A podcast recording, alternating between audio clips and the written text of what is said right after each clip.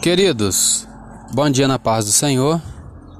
Palavra de Deus para o nosso dia de hoje, livro de Hebreus, capítulo 11. Iremos ler todo o capítulo, são 40 versículos.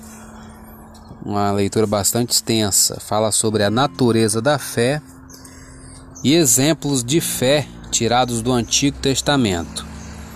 Versículo 1 em diante diz: Ora, a fé é o firme fundamento das coisas que se esperam e a prova das coisas que se não veem, porque por ela os antigos alcançaram testemunho.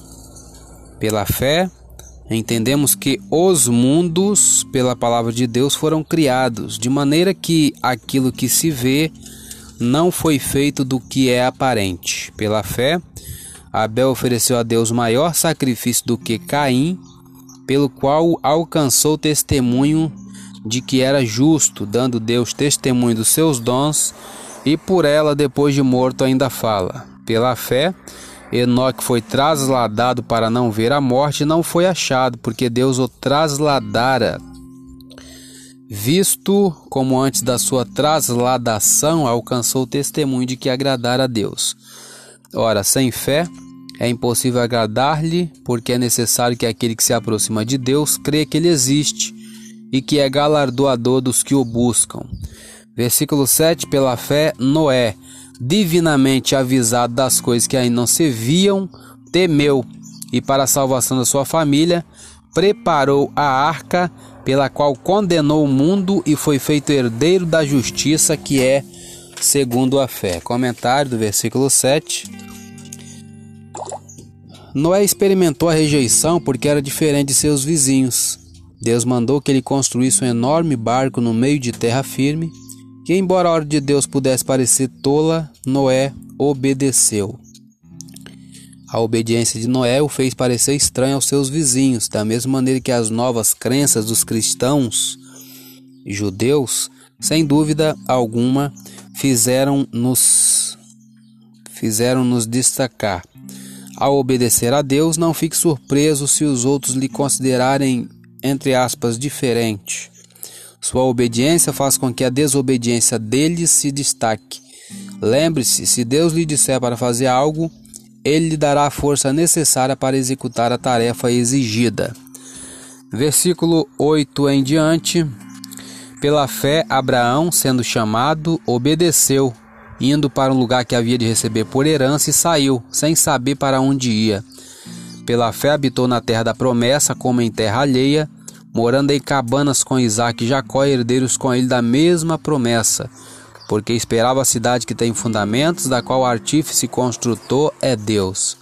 Pela fé também a mesma Sara recebeu a virtude de conceber e deu à luz já fora da idade, porquanto teve por fiel aquele que lhe tinha prometido, pelo que também de um, e esse já amortecido, descenderam tantos em multidão como as estrelas do céu e como a areia inumerável que está na praia do mar.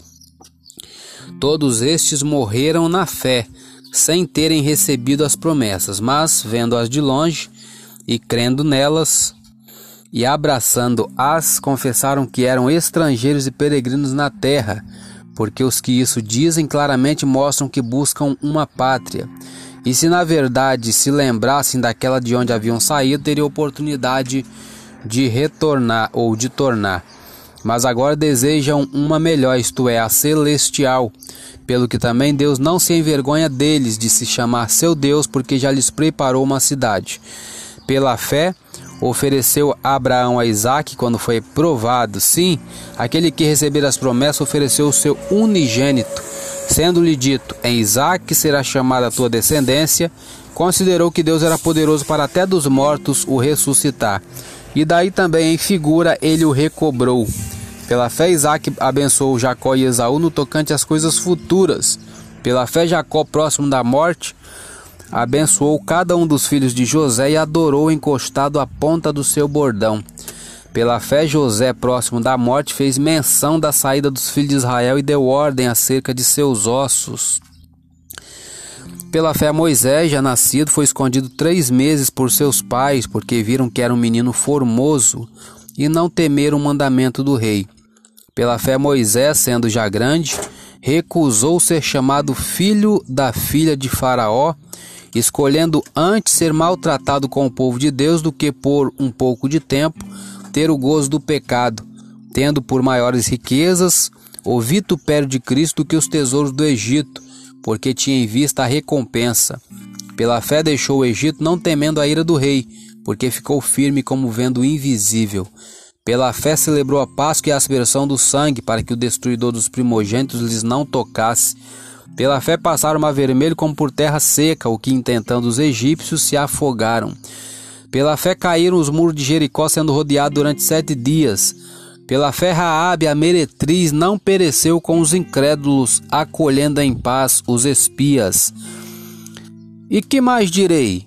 Faltaram meio tempo contando de Gideão, de Baraque, de Sansão, de Jefté, de Davi, de Samuel e dos profetas, os quais pela fé venceram reinos, praticaram a justiça, alcançaram promessas, fecharam as bocas dos leões, apagaram a força do fogo, escaparam do fio da espada, da fraqueza tiraram forças, na batalha se esforçaram, puseram em fugida os exércitos dos estranhos, as mulheres receberam pela ressurreição seus mortos. Uns foram torturados, não aceitando seu livramento para alcançar uma melhor ressurreição. E outros experimentaram escárnios e açoites e até cadeias e prisões. Foram apedrejados, cerrados, tentados, mortos a fio de espada. Andaram vestidos de pele de ovelha e de cabra, desamparados, aflitos e maltratados. Entre parênteses, homens dos quais o mundo não era digno errantes pelos desertos e montes e pelas covas e cavernas da terra. E todos estes, tendo tido testemunho pela fé, não alcançaram a promessa, provendo Deus alguma coisa melhor a nosso respeito, para que eles sem nós não fossem aperfeiçoados. Eu sou Elias Rodrigues, essa foi mais uma leitura diária de hoje. Compartilhe essa mensagem com seu grupo de amigos e que Deus nos abençoe. Amém.